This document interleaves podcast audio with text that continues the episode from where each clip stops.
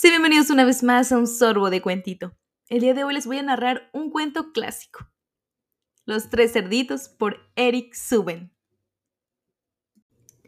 Érase una vez tres cerditos. Cuando llegó el momento de que se fueran de casa, su madre los reunió y les dio una advertencia.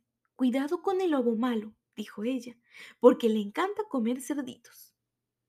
¿Quién se preocupa por un viejo lobo? dijo el primer cerdito mientras se iba. Pronto se encontró con un hombre que llevaba un haz de paja.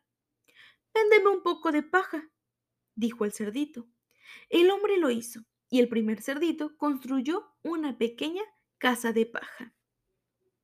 Pronto el lobo malvado llegó. Cerdito, cerdito, llamó. Déjame entrar. No, ni por las barbas de mi abuelo, exclamó el primer cerdito. Entonces soplaré y soplaré hasta derribar tu casa, dijo el lobo. Y eso fue lo que hizo. El primer cerdito se fue corriendo. El segundo cerdito conoció a un hombre cargado de palos. Véndeme unos palos, dijo el cerdito. El hombre lo hizo, y el cerdito se construyó una pequeña casa de palo. Pronto su primer hermano pequeño corrió a través de la puerta y gritó el lobo malvado me está persiguiendo. En poco tiempo escucharon la voz gruñona del lobo. Cerdito, cerdito, llamó. Déjame entrar. No, ni por las barbas de mi abuelo, dijo el segundo cerdito. Entonces soplaré y soplaré hasta derribar tu casa, dijo el lobo. El lobo hizo lo que había dicho, y los dos cerditos salieron corriendo juntos. El tercer cerdito conoció a un hombre empujando un carro cargado de ladrillos. Véndeme algunos ladrillos, dijo el cerdito. Con los ladrillos, el tercer cerdito construyó una casa sólida y resistente. A lo largo llegaron sus dos hermanos, corriendo rápido y llorando. El lobo malvado está detrás de nosotros. Pronto los tres cerditos escucharon al lobo. Cerdito, cerdito, déjame entrar. No, ni por las barbas de mi abuelo, dijo el tercer cerdito. Entonces soplaré y soplaré hasta derribar tu casa, dijo el lobo. Bueno, él sopló y resopló, pero no podía derribar esa casa sólida de ladrillo. El lobo pensó que iba a engañar al cerdito para que saliera de la casa. Cerdito, llamó con dulzura.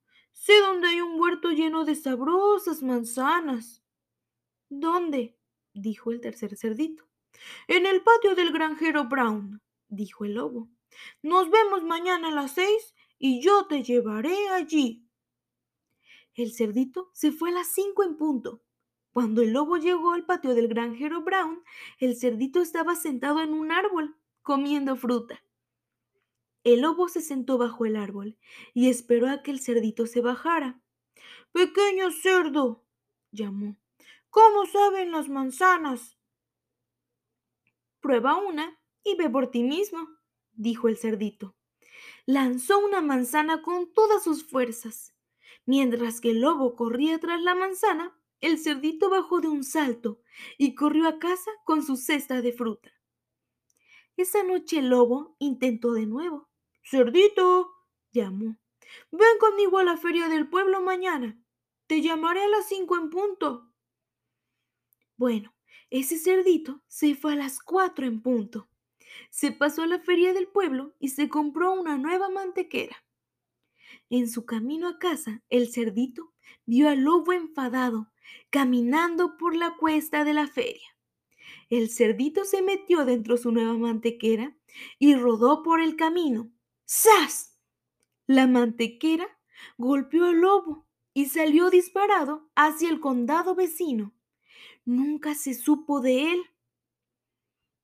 Con las manzanas dulces y la fresca mantequilla batida, el cerdito hizo un pastel para sus hermanos y vivieron en la casa pequeña de ladrillos felices para siempre.